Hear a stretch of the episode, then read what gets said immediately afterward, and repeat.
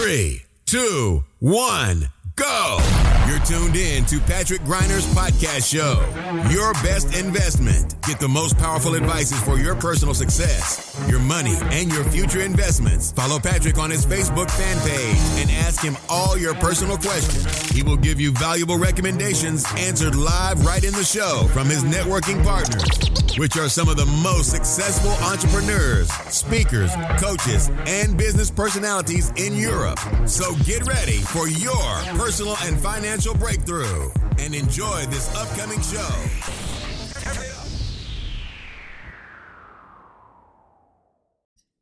Liebe Podcast-Community, herzlich willkommen zu einer neuen Ausgabe meiner Show Deine beste Investition. Let's talk about money and success. Mein Name ist Patrick Reiner. Ich freue mich, dass du heute zu dieser Folge wieder eingeschaltet hast. Und ähm, heute geht es um ein Interview das ich vor kurzem in einer anderen Podcast-Show geführt habe. Und zwar die Podcast-Show von Inga Brakop. Inga Brakop und ich, wir kennen uns schon seit längerer Zeit und sie ist eine der bekanntesten und erfolgreichsten Moderatorinnen im deutschsprachigen Raum, wenn es beispielsweise um öffentliche Veranstaltungen, um sogenannte Speaker-Events geht. Und ihr habe ich vor kurzem ein ja, sehr persönliches Interview gegeben. Und eben genau diesen Mitschnitt dieses persönlichen Gesprächs möchte ich jetzt gerne auch hier in meinem Podcast veröffentlichen. Das Ganze wird in zwei Teilen erfolgen. Das heißt, der zweite Teil wird direkt 24 Stunden später veröffentlicht. In diesem Sinne wünsche ich dir jetzt schon mal viel Spaß beim Zuhören. Good morning. This is your wake up call. So, ihr Lieben, heute ist wieder Mittwoch und damit die nächste Interviewfolge. Und ich habe heute einen ganz, ganz tollen Menschen bei mir aus vielerlei Hinsicht. Denn erstens, wir kennen uns live. Wir haben schon mal zusammen auf einer Bühne gestanden. Und ich erzähle dir gleich, äh, warum ich daran unbedingt noch denke, auch heute noch. Und vor allem, er ist ein Sonnenschein, denn er lebt unter der größten Sonne wie wir alle, aber er lebt in Dubai und das finde ich so toll, weil ich liebe die Sonne und er strahlt mich hier an und bringt den ganzen, die ganze Wärme und die ganze Sonnenschein-Energie hier zu mir in den heute sehr trüben Tag. ich freue mich sehr von Herzen, dass du dabei bist, dass du zugestimmt hast. Lieber Patrick, Patrick Greiner, herzlich willkommen. Liebe Inga, herzlichen Dank für die Einladung äh, in deine Podcast-Show. Hat mich sehr gefreut und ich bin schon sehr gespannt auf unser jetziges Gespräch. Ja, ich auch, ich auch. Und wir haben, als wir das letzte Mal, es ist schon anderthalb Jahre her, dass wir gemeinsam auf einer Bühne gestanden haben, kann ich mich noch sehr gut daran erinnern. Jetzt komme ich zu dieser Story. Ich habe dich anmoderiert äh, mit der Aussage, dass ich mich jetzt besonders sicher fühle hier auf der Bühne. Das hat einen Hintergrund, den darfst du gerne auch gleich noch genauer, detaillierter erläutern. Und zwar hat das den Hintergrund, dass du aus der ja, wie soll ich sagen, du kommst aus dem Militär und du hast wirklich wie eine Art Personenschützer oder generell Menschen vor Dingen geschützt oder beschützt, was ihnen körperlich oder eben auch in anderer Form passieren könnte. Und da warst du ganz, ganz viel unterwegs und bist heute in ganz anderen Gefilden aktiv, was ich auch sehr spannend finde, denn ich liebe Geschichten von Menschen und Entwicklungen und bin ein absoluter Fan davon zu sagen, man muss nicht eine Entscheidung fürs Leben treffen, sondern darf immer wieder auch der Entscheidung folgen, der man eigentlich will. Denn heute bist du in der Finanzbranche und da sehr, sehr groß, einer der größten, du hast sämtliche Awards gewonnen, letztes Jahr, vorletztes Jahr, jedes Jahr bist du da wirklich ganz, ganz aktiv. Und du bist auch im Bereich Personal Branding und du bist auch jemand, der wirklich einen Namen aus jemandem machen kann, weil du ganz genau weißt, worauf es im Business und in der Branche ankommt. Und jetzt mag ich das Zepter gerne an dich übergeben, Patrick. Lass uns mal so ein bisschen in deine Welt reinschnuppern. Wer warst du im Militärbereich und warum heute so freischaffend, so, so von, ich muss jeden Tag um Zeit X, so mein Verständnis, aufstehen und mhm. das und das tun und heute so, oh, feel free, ich liebe in Dubai und äh, kann auf der ganzen Welt aktiv sein. Ja, sehr gerne. Ja, also wie du schon gesagt hast, ähm, meine Ausbildung habe ich ursprünglich äh, bei der Militärpolizei gemacht, war damals äh, vier Jahre lang im NATO-Hauptquartier in Belgien stationiert und in dieser Zeit eben äh, auch zweimal im Personenschutzauftrag in Bosnien ähm, unterwegs und bin dann nach den vier Jahren klassisch äh, in die freie Wirtschaft gewechselt und war dann fünf Jahre lang in einem Personenschutzteam eines DAX-Vorstands. War sicherlich eine super spannende Zeit. Ähm, und ich habe mich damals eigentlich schon für Finanzen und Investments interessiert, also hobbymäßig, und war dann irgendwann in der Situation, dass ähm, damals eben unsere Schutzperson zurückgetreten ist, also der Vorstand ist zurückgetreten. Und dann ist es relativ normal in der Branche, dass eben das Sicherheitsteam erst einmal äh, beurlaubt wird, vorübergehend und natürlich auch auf unbestimmte Zeit. Und ich hatte damals ähm, eben genau in dieser Phase mit meinem damaligen Finanzberater gesprochen, habe ihm das auch erklärt, wie die Situation gerade ist. Und dann sagte er zu mir, du pass mal auf, Patrick, du interessierst dich eh privat für Finanzen. Wie wäre es denn, wenn du bei uns mal ein Praktikum machst, bist jetzt eh beurlaubt, hast nichts zu tun? Ja, und dann habe ich das auch gemacht. Also ich habe dann tatsächlich ähm, bei einem Finanzdienstleister ein Praktikum gemacht und ungefähr ein halbes Jahr später, nachdem einfach die Joboptionen in der Branche relativ überschaubar sind, denn man muss sich das ja so vorstellen, ähm, wenn in irgendeinem Team eines Vorstands ähm, Personenschützer gesucht wird, dann steht das ja nicht in der Zeitung oder irgendwie bei, bei JobScout24. Ja? Das heißt, äh, es ist sehr, sehr schwierig, überhaupt an solche Jobs ranzukommen. Mhm. Und da ich damals eben gerade ein halbes Jahr Papa geworden bin, habe ich mir generell Gedanken gemacht, wie geht es zukünftig weiter und habe dann irgendwann eben entschieden, ganz klassisch im, als Finanzberater ähm, da an den Start zu gehen, habe mein Hobby quasi zum Beruf gemacht und habe dann eben, ich glaube, vier oder auch fünf Jahre dann eben dort gearbeitet. Bis zu dem Zeitpunkt, wo ich irgendwie gemerkt habe, dass ich mich mit diesem ganzen klassischen Finanzberatersystem, Provisionen, Abschlüsse, Lebensversicherung, Rentenversicherung und so weiter ähm, einfach nicht mehr weiter identifizieren konnte. Ähm, ich habe verschiedene Dinge angefangen zu hinterfragen, teilweise weil es mich selbst betroffen, selbst betroffen hatte und hatte dann eben so eine ganz so einen ganz speziellen Zeitpunkt, wo ich im Dezember 2009 zum erfolgreichsten Berater des Unternehmens ausgezeichnet wurde. Und drei Monate später habe ich Büroverbot bekommen. So, okay. was ist passiert? Ähm, ich habe wahrscheinlich durch diese Auszeichnung, vermute ich jetzt mal im Nachgang, habe ich eine Flut an Anfragen bekommen von, von Headhuntern, die mich eben irgendwo in andere Unternehmen abwerben wollten und habe mir einfach auch ein paar Angebote angehört. Und habe dann irgendwann mal festgestellt, dass das schlechteste Angebot, das ich auf dem Tisch habe, immer noch deutlich besser war als das, was ich hätte jemals bei dem Finanzdienstleister erreichen können. Und das hat mich stutzig gemacht und dann fing ich halt an zu recherchieren. Wo kommen diese Zahlen her, diese Provision, die Gehälter, was läuft da überhaupt? Und bin dann einfach darauf aufmerksam geworden, wie viel Kohle tatsächlich in solchen privaten Altersvorsorgeverträgen auch so unterm Tisch, Thema versteckte Kosten und Provisionen, Bestandsprovisionen, Gebühren und so, was da überhaupt alles so an den Start geht. Mhm. Ja, und dann fing ich halt an, ähm, unangenehme Fragen zu stellen bei den Finanzdienstleistern und das endete natürlich im, im Chaos mit Büroverbot. Äh, beide Seiten haben Anwälte eingeschaltet und so weiter und so weiter. Und habe eigentlich aus diesen Learnings äh, eine Phase gehabt, so ein halbes Jahr, wo ich überlegt habe, will ich überhaupt noch in dieser Branche drin bleiben? Ja, weil letztendlich so eine gewisse Offenheit und Klarheit nicht wirklich so vorhanden ist. Und ich habe halt auch festgestellt, dass du eigentlich mit diesen ganz normalen Finanzprodukten, die du bei einer Bank, bei einem Versicherungsberater, bei einem Finanzdienstleister bekommst, du kannst damit eigentlich gar kein nennenswertes Vermögen aufbauen, wenn du dir einfach mal die finanzmathematischen Zahlen anguckst. Ja? Also Rendite abzüglich Inflation, abzüglich Kosten, Provision und so weiter bleibt einfach nichts übrig. Und dann habe ich mir die Frage gestellt, okay, was machst du jetzt? Also wie gehst du mit der Situation um? Und ich bin dann auf ein Konzept gestoßen, was öffentlich kaum möglich ist, denn es gibt eine Möglichkeit, wie du als Privatkunde das gesamte Provisions- und Vorkostenmodell der Finanzbranche mhm. zu deinem eigenen finanziellen Vorteil nahezu komplett ausschalten kannst. Nur das wissen die meisten gar nicht. Ja?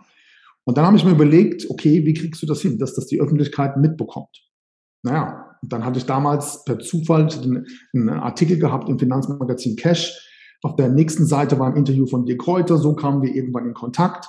Und der sagt irgendwann, hey, deine Story ist cool, lass uns da mal sprechen. Das muss irgendwie nochmal ein bisschen gepusht werden. Und durch, durch die kam ich dann eben dazu, auch ein eigenes Buch zu schreiben und einen eigenen Podcast zu veröffentlichen. Das war 2000, Ende 2017, Anfang 2018. Ähm, sowohl das Buch als auch der Podcast heißt Deine beste Investition. Let's talk about money and success. Und von da an war nichts mehr so, wie es war. Also es ging komplett durch die Decke. Die Bekanntheit wurde gesteigert. Ähm, ich habe mich natürlich dann auch mit den Themen Branding und Marketing beschäftigt, hatte auch einige Coaches und Mentoren, die mir gezeigt haben, wie das funktioniert und gelernt, dass du eigentlich unabhängig deines Themas mit Branding-Strategien und Marketing aus einem absoluten No-Name im Prinzip komplett durch die Decke gehen kannst. Und das Krasse war zu realisieren, dass das eigentlich nur Planung ist. Du musst wissen, wie dieses Spiel funktioniert. Und wenn du es spielen kannst, dann kommt eben eins nach dem anderen. Und genau so habe ich es eben auch gemacht. Natürlich dauert das auch eine Zeit lang. Äh, das passiert ja nicht von heute auf morgen. Man entwickelt sich ja auch, man lernt dazu. Ja, und dann kam halt irgendwann der Punkt, dass meine Community, meine Kunden immer mehr gefragt haben, Mensch, Patrick, mir geht es nicht mehr gar darum, wie du als Berater, was du mir als Berater empfiehlst, sondern ich möchte selbst lernen, als private Person, als Privatinvestor, wie treffe ich finanzielle Entscheidungen? Was ist finanzielle Chancenindikation? Wie kann ich dieses ganze Bankensystem ausschalten? Wie kann ich beispielsweise keine Ausgabeaufschläge mehr zahlen? Ähm, deutlich überdurchschnittliche Renditen erwirtschaften und so weiter. Und so kam ich immer mehr in diese Coaching- und Mentorenszene rein, was dann halt auch dazu führte, ähm, dass ich irgendwann gesagt habe, okay, ich will gar nicht mehr so in diese Berater, Honorarberater-Geschichte, ähm, diese Ecke gedruckt werden, sondern hatte viel mehr Spaß, mit meiner Community, mit meinen Kunden Coaching-Konzepte zu entwickeln, ihnen zu zeigen, wie findest du die besten Aktienfonds und all diese ganzen Themen. Und ähm, so entwickelte sich einfach eins nach dem anderen, was natürlich dann auch dazu führte, dass ich an, an meine Beraterlizenz in Deutschland eben nicht mehr gebunden war, weil ich ja von nun an nur noch online als Coach unterwegs war.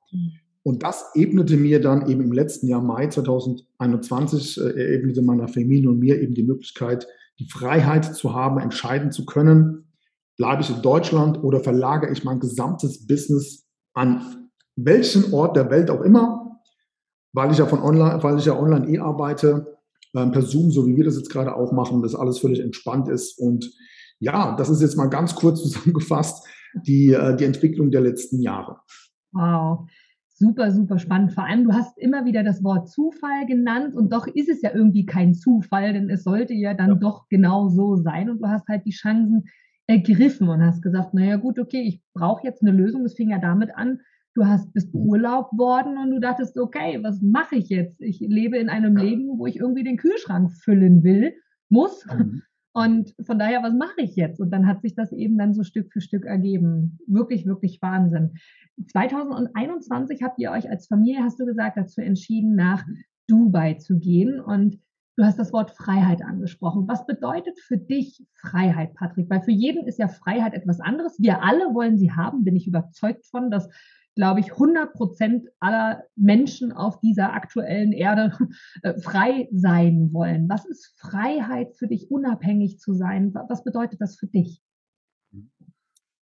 Also Freiheit bedeutet für mich nicht das, was die meisten, glaube ich, denken, nämlich ich kann frei entscheiden, jeden Tag zu tun, was ich will. Das ist ja auch viel, oftmals so eine Definition, die man wieder hört und liest. Bei mir ist es genau umgekehrt. Für mich bedeutet Freiheit, nicht das tun zu müssen, was ich nicht will. Ja, ja. Ähm, das fing bei mir schon in der Schule an. Ich kann mich noch erinnern, als ich in der Grundschule war, hat es mich schon extrem gestört, dass ich mel mich melden musste, wenn ich auf Toilette ging. Und ich habe zu Hause gefragt und auch den Lehrer und es hieß einfach, das ist halt die Regel. Ist halt so. Und ich mag es nicht, mich an Regeln halten zu müssen, für die ich kein Verständnis habe. Dann war ich ja irgendwann im Angestelltenverhältnis und auch da ist es ja so, eine andere Person, in Klammer der Arbeitgeber, entscheidet, wann du wo, für wie lange, jeden Tag acht Stunden zu sein hast, was du zu tun hast. Und selbst wenn du Urlaub machen möchtest, musst du dafür extra einen Antrag stellen. So, und jetzt nehmen wir aktuelles Thema Corona-Situation. Darüber kann man denken, was man will. Ja? Ähm, jeder hat seine eigene Meinung dazu. Aber womit ich ein Problem hatte, war, dass es aus meiner Meinung nach, ich bin nicht Unternehmer geworden, damit mir Politiker Regeln auferlegen, für die sie selbst keine Konsequenz tragen müssen, wenn sie falsch liegen. Ja? Und das war einfach ein Thema, wo ich auch gesagt habe, bis zu einem gewissen Punkt ähm, gucke ich mir das an. Jetzt muss man auch dazu wissen, wir haben einen siebenjährigen Sohn, der hatte schon, als er zwei Jahre alt war, ähm, das war, jetzt muss ich kurz rechnen, 2016, hatte der sich gegen Mumps, Masern, Röteln impfen lassen und hatte danach eine heftige körperliche Reaktion, überall blaue Flecken am ganzen Körper. Er musste ins Krankenhaus. Ähm, es war erst Verdacht auf Leukämie. Ja, das heißt für deine Zuhörer, ähm, die Eltern sind, die wissen, was, was, was in deinem Kopf vorgeht, wenn der Arzt reinkommt und sagt, wir müssen sofort ins Krankenhaus. Verdacht auf Leukämie. So, konnte sich zum Glück nicht bestätigen. Es war eine Reaktion auf die Impfung. Das Krankenhaus hat komplett versucht, das alles unter den Tisch zu kehren. Ähm, jetzt haben wir aber zum Glück Google und Co. Das heißt, wenn du weißt, wie die Krankheit heißt, kannst du relativ einfach googeln. Lange Rede, kurzer Sinn, es ist gut gegangen. Nach einem Jahr Entschuldigung, nach einer Woche kam er wieder aus dem Krankenhaus raus. Mhm. Aber meine Frau und ich haben 2016 schon entschieden, völlig unabhängig jetzt von dieser Corona-Geschichte, dass wir ihn nie wieder impfen lassen werden. Mhm. Und naja, und dann kam aber Corona und dann wurde das völlig absurd. Man, die Community von dir wird wissen, was für Regeln, was da auf einmal alles passiert ist. Ja. Und Freiheit bedeutet für mich eben, um das nochmal zusammenzufassen, nicht zu tun, was ich nicht, worauf ich keine Lust habe. Und ich hatte keine Lust mehr, meine Familie hatte keine Lust mehr. Ähm, das, was an Regeln in Deutschland, aus welchen Gründen auch immer auferlegt wurden, einfach so blind zu akzeptieren. Und wir sind halt gut vernetzt. Es gab irgendwie das ein oder andere Gespräch. Die Optionen waren da, die haben wir einfach genutzt. Und ja, das ist für mich eben ein, ein sehr elementarer Aspekt, dass ich jederzeit entscheiden kann, wie es in meinem Leben weitergeht. Mhm. Ganz, ganz tolle Definition. Bin ich in vielen Punkten absolut bei dir. Nun weiß ich, Patrick, ähm, weiß nicht, inwieweit du darüber reden magst, darfst gerne Stopp sagen, aber ich weiß von dir, dass euer Sohn, du hast es ja schon angedeutet, soll auch mhm. Freiheit empfinden für euch als Eltern, als Vorbild natürlich, aber es auch selbst erleben und spüren. Und das ist ja nochmal der zweite Schritt. Vorgelebt ist das eine, aber wirklich spüren ist das andere. Und ich weiß, dass euer Sohn, ohne jetzt dafür Werbung machen zu wollen, aber dass euer Sohn auf eine Schule geht, die ich großartig finde. Und zwar geht, ist übertrieben, denn es ist eine Online-Schule. Seitdem ich davon gehört habe, ich selber habe ja auch ein Kind, ähm, allerdings noch nicht schulpflichtig. In zwei Jahren ist es bei uns soweit oder Ende nächsten Jahres quasi. Ähm, finde ich großartig, weil das ja diese Freiheit unterstützt. Und wenn du magst, äh, auch gerne in Verbindung auch mit, dein, mit deinem Business, wo du ja wirklich auch da sagst, hey, ähm, zum einen zeige ich dir, wie du, wie du finanziell investieren kannst, was für dich Sinn macht, mhm. wo versteckte Kosten und Co. sind. Wie kam es dazu, dass ihr euch dazu entschieden habt, abgesehen davon, dass ihr jetzt in Dubai lebt, aber keine klassische Schul, ähm, kein, kein klassisches Schulmedium anzunehmen, sondern eher zu sagen, hey, unser Sohn geht auf eine zwar ja irgendwie private Schule, aber nochmal ganz anders, als wir bisher private Schule verstehen. Wie kam es denn dazu? Wie habt ihr das unterstützt? Ja, also als Corona ja anfing, das war genau das Jahr, wo mein Sohn eingeschult wurde. Und ich kann mich noch daran erinnern, nach sechs, acht Wochen kam mein Sohn nach Hause und man muss ja dazu sagen, das sind ja kleine Kinder, die sind sechs Jahre alt. Ja, ich werde das nie vergessen. Wir saßen abends am Tisch und der Kleine sagte, ja, Papa, ich muss aufpassen, dass ich kein Corona kriege, sonst muss Oma und Opa sterben. Oh. Ich sagte, meinst du das? Ja, meine Lehrerin hat gesagt, mhm. ähm, wenn wir zu Hause, wenn wir nicht aufpassen und ähm, Oma und Opa anstecken, dann müssten die sterben.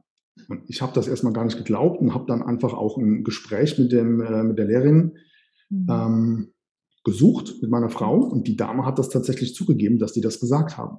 Heute, rückblickend, das kann man ja auch einfach nachlesen, ähm, wurde das ja von ganz, ganz oben angeordnet. Ja, also ich weiß, dass man ganz schnell in eine gewisse Ecke gedrückt wird, aber uns ist das aufgefallen, dass wir einfach durch verschiedene Eltern in unterschiedlichen Bundesländern ähnliche Aussagen von unseren Bekannten gehört haben. Mhm. Und das war so der erste Punkt, wo ich dachte so, okay, irgendwie läuft hier ein bisschen was komisch, ja. Und es gab auch von Seiten der Lehrer gar kein Verständnis dafür, dass wir uns ähm, darüber geärgert haben, dass solche Methoden benutzt werden. So, dann das Thema mit der Maskenpflicht, das wurde ja immer wieder ähm, intensiviert, wobei wir dann auch den Lockdown, Schullockdown hatten. Naja, und das war dann auf einmal 2021, ähm, war das Lehr vorbei und der Druck wurde halt immer größer. Und ich habe von vornherein gesagt, ich setze meinen sechsjährigen Sohn nicht vier, fünf, sechs Stunden am Tag mit so einem Lappen vorm Gesicht in den Unterricht. Das mache ich nicht. Und dann kamen wir halt hier und da durch gute Kontakte ins Gespräch und Andreas Klar ist ja auch ein guter Bekannter von uns. Und der hat uns von dieser Online-Schule erzählt. Es ist die einzige deutsche zugelassene Online-Schule, ja. die trotzdem international funktioniert. Und dann haben wir uns einfach dafür beworben und haben uns natürlich überlegt, hey, wenn es keine Schulpflicht gibt und der Kleine Online-Unterricht wählen kann, dann spielt es ja auch gar keine Rolle, wo wir leben. Mhm. Und genauso ist es. Und das Spannende ist es, er ist jetzt fast ein Dreivierteljahr in dieser Schule. Das Spannende ist, es ist eine Klasse von sechs oder sieben Kindern. Die einen Eltern wohnen in Tansania, die anderen auf Mallorca, die dritten in Stockholm und so. Also, aber alles Deutsche eben. Mhm. Und die Kinder tauschen sich da eben aus und haben ihren Unterricht und auch das auf einer komplett anderen Ebene. Also nicht so, wie wir das kennen. Deutsch, Mathe, Englisch, Erdkunde, ja, 45 Minuten Unterricht, 15 Minuten Pause und so weiter, sondern hier wird alles spielerisch im Austausch mit den Kindern und den Lehrern. Ähm, auch durch Bastelsessions und Kreativität und Online-Tools und so weiter, wird alles gelernt, den Kindern ihre Stärken vermittelt, was können sie gut? Und das, was sie gut können, wird ausgearbeitet, ja, zum Beispiel. Und vor allem das Ganze, obwohl es eine deutsche Schule ist, basiert auf Englisch. Und jetzt muss man überlegen, mein Sohn ist jetzt seit neun, Jahr, äh, neun Monaten hier. Ich bin manchmal selbst überrascht, wie gut er schon Englisch kann wenn er sich mit anderen Menschen unterhält und so weiter. Also hier kommt eins zum anderen. Und er hat etwa, Pi mal Daumen, zweieinhalb Stunden Unterricht pro Tag plus zweimal die Woche persönliches Mentoring. Und das fand ich nämlich spannend, wenn wir in der Persönlichkeitsentwicklung, ja in der Branche auch aktiv sind, wie oft wir uns als Erwachsene einen Mentor suchen, von dem wir lernen und wachsen dürfen, haben das die Kinder in dieser Schule, die haben ein persönliches Coaching, persönliches Mentoring eins zu eins, wo dann auch wirklich ähm, die ausgebildete Expertin und Lehrerin sich Zeit für die Kinder nimmt und auch individuell auf die Stärken eingeht, sie motiviert, auch wenn Dinge mal nicht funktionieren und eben nicht dieses klassische deutsche Schulkonzept, wo alles durchgeprügelt wird, so wie wir das ja eben kennen. Und wir sind rundum zufrieden, total glücklich mit diesem Schulkonzept. Und es war auch hier eine der besten Entscheidungen, die wir treffen konnten. So schön. Vor allem so schön zu hören, Patrick, dass du immer wieder auch sagst, es war die richtige Entscheidung. Also das ist ja das, was wir auch, du hast Persönlichkeitsentwicklung gerade angesprochen, was wir, wir Trainer, wir Moderatoren im Trainerbereich, wie auch immer, immer wieder sagen, alles, was du entscheidest, ist für den Moment genau die richtige Entscheidung. Ob du deine Entscheidung irgendwann revidierst, ist was anderes oder umentscheidest, aber für den Moment die richtige. Und von dieser Schule habe ich gehört von Andreas tatsächlich auch und war total hellauf begeistert, weil das ist, wenn du so früh schon, die Kinder von Andreas sind schon älter, und er hat mir dann von euch erzählt, dass euer Sohn ja auch noch ganz jung ist und jetzt quasi nach deutschem Recht in der zweiten Klasse wäre, so wie ich jetzt aus deiner, äh, aus deiner Erzählung äh, habe äh, das höre. Und du hörst, da hat jemand einen Mentor und ich kenne die Geschichten auch von Andreas, wo dann wirklich es darum geht, dass sich Menschen und Persönlichkeiten ganz anders entwickeln, weil sie gelobt werden, weil anerkannt wird und vor allem, weil gesehen wird, der eine hat das Talent, der andere hat das Talent und nicht jeder über einen Kamm geschert wird. Und alle, liebe Grüße an alle Zuhörer, hier geht es jetzt nicht darum, dass weder Patrick noch ich ähm, das deutsche System so schlecht machen wollen, sondern einfach nur für uns ein, ein System im Kopf haben, was, was ihr schon lebt, Patrick, und äh, was ich super spannend finde, wo man einfach auch so ein bisschen mehr auf die aktuelle Zeit eingeht, damit unsere Kinder eben nicht erst irgendwann mit Mitte 30, Anfang 20 anfangen, die ganze Kindheit aufzuarbeiten, im übertragenen Sinne. Was kann man noch alles machen? Ganz, ganz toll. Und bezogen aufs Business, Patrick. Hm, du hast einen Weg eingeschlagen, du bist auf die Bühnen, auf große Bühnen gegangen, du arbeitest mit den größten Trainern, du hast Dirk vorhin schon ange angesprochen, Dirk Kräuter, den ja viele auch aus der Branche kennen und selbst die, die ihn nicht kennen, äh, Google einfach mal A, Patrick Reiner natürlich und B, auch Dirk Kräuter oder Andreas Klar hast du erwähnt. Ihr seid ja wirklich alle sehr, sehr bekannte Speaker in dieser Branche. Wie kannst du denn, Patrick, hm, jetzt hast du ja auch das Thema Selbstbestimmung in deinem Portfolio, das Thema, wie kann ich mich nach außen präsent machen, nach außen zeigen. Deine Worte waren vorhin, wie leicht es eigentlich geht, ja, aus einem Nichts, ich glaube, so ähnlich hast du es sogar formuliert, genau. was ja, ganz genau. Großes zu machen. Und das geht ja vielen Trainern und Speakern so. Wie kam es dazu, dass du, oder, oder wie waren deine Gedanken, dass du auf einmal dich getraut hast, auf Bühnen zu sprechen vor Tausenden von Menschen? Oder dass du geglaubt hast, es wert zu sein, dass dir jemand zuhört? Ich glaube, das ist das größte Thema, was viele haben, dass sie glauben, dass sie diese Anerkennung nicht oder die diese Bereitschaft nicht dazu haben, weil es will ja keiner hören, was man sagt. Wie hat sich das bei dir entwickelt? War das da oder hast du das gelernt oder wie kam es dazu? Ja.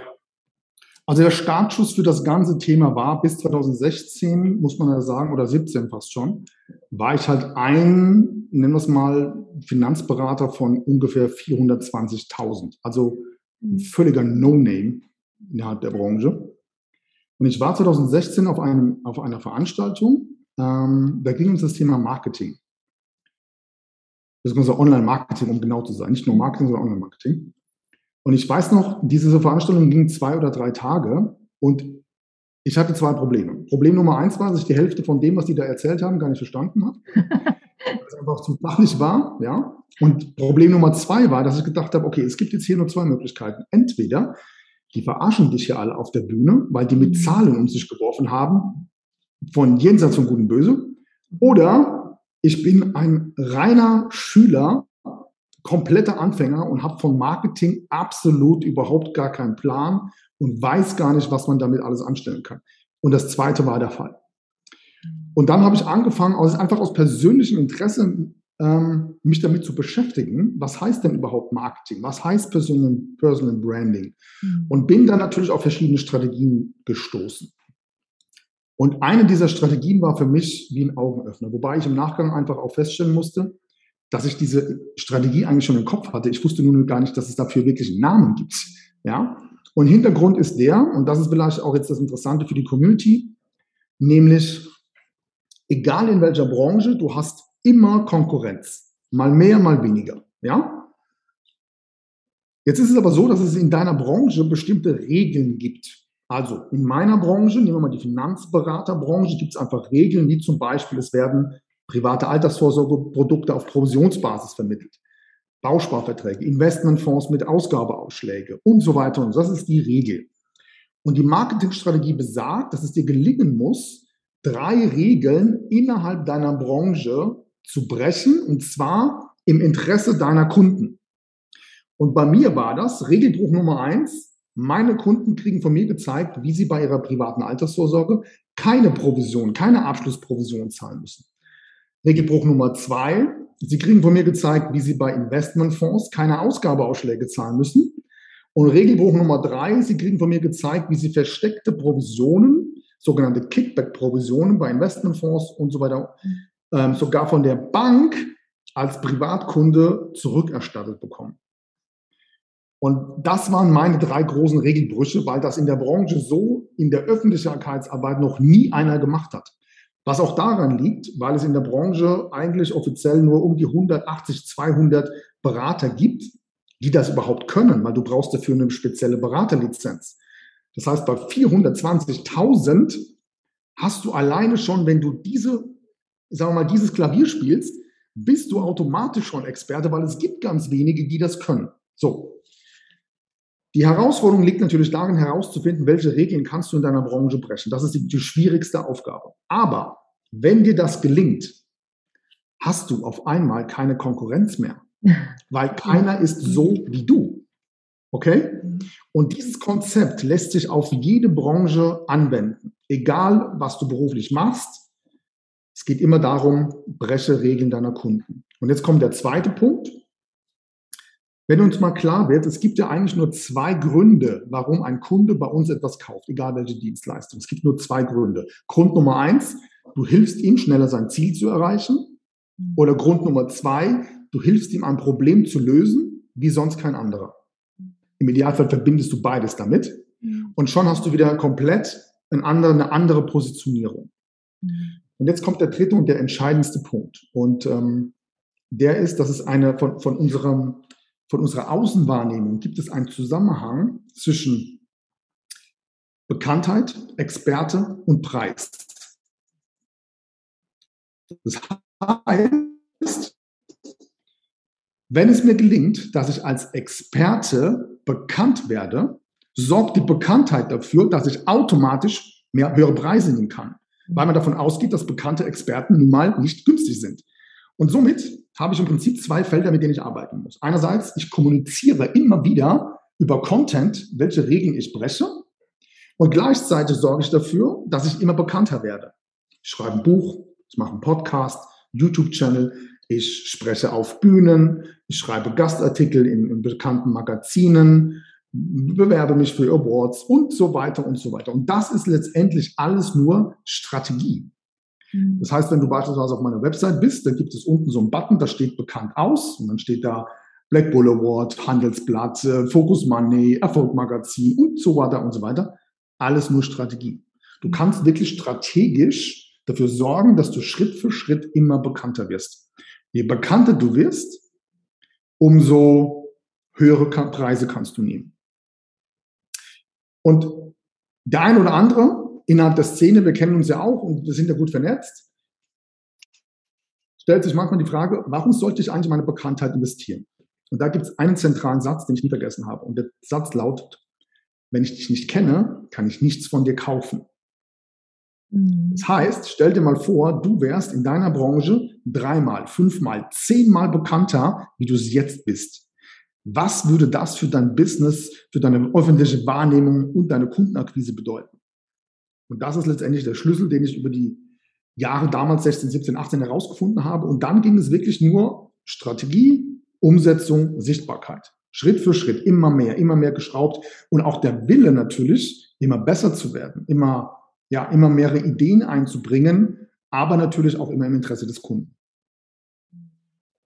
Super spannend. Vor allem weiß ich, Patrick, dass ihr ja eine Akademie habt, eine Business-Akademie, wo es darum geht, dass ihr Unternehmern hauptsächlich, so wie du es ja auch gerade erläutert hast, wirklich auf diesem Weg zu begleiten. Äh, wie darf ich mir das vorstellen? Ein Teil äh, der Hörer des Smile Vivid Podcasts sind tatsächlich Unternehmer, ein anderer Teil sind keine Unternehmer, sondern Angestellte, wollen es aber vielleicht auch werden. Genau. Ähm, wie darf ich mir das vorstellen? Jetzt hast du gesagt schon, okay, Gastartikel, Podcast, ähm, irgendwo sprechen, da sind ja viele Hürden für viele schon. Irgendwo sprechen, da lachen wir beide jetzt drüber und sagen, naja gut, kriegt man irgendwie hin.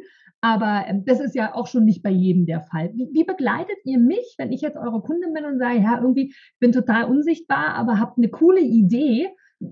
Wie darf ich mir das vorstellen in eurer Akademie, in eurer, ja, in eurer Begleitung quasi? Good morning, this is your wake-up call. Das war der erste Teil meines persönlichen Interviews mit Inga Brakop und direkt morgen wird der zweite Teil veröffentlicht.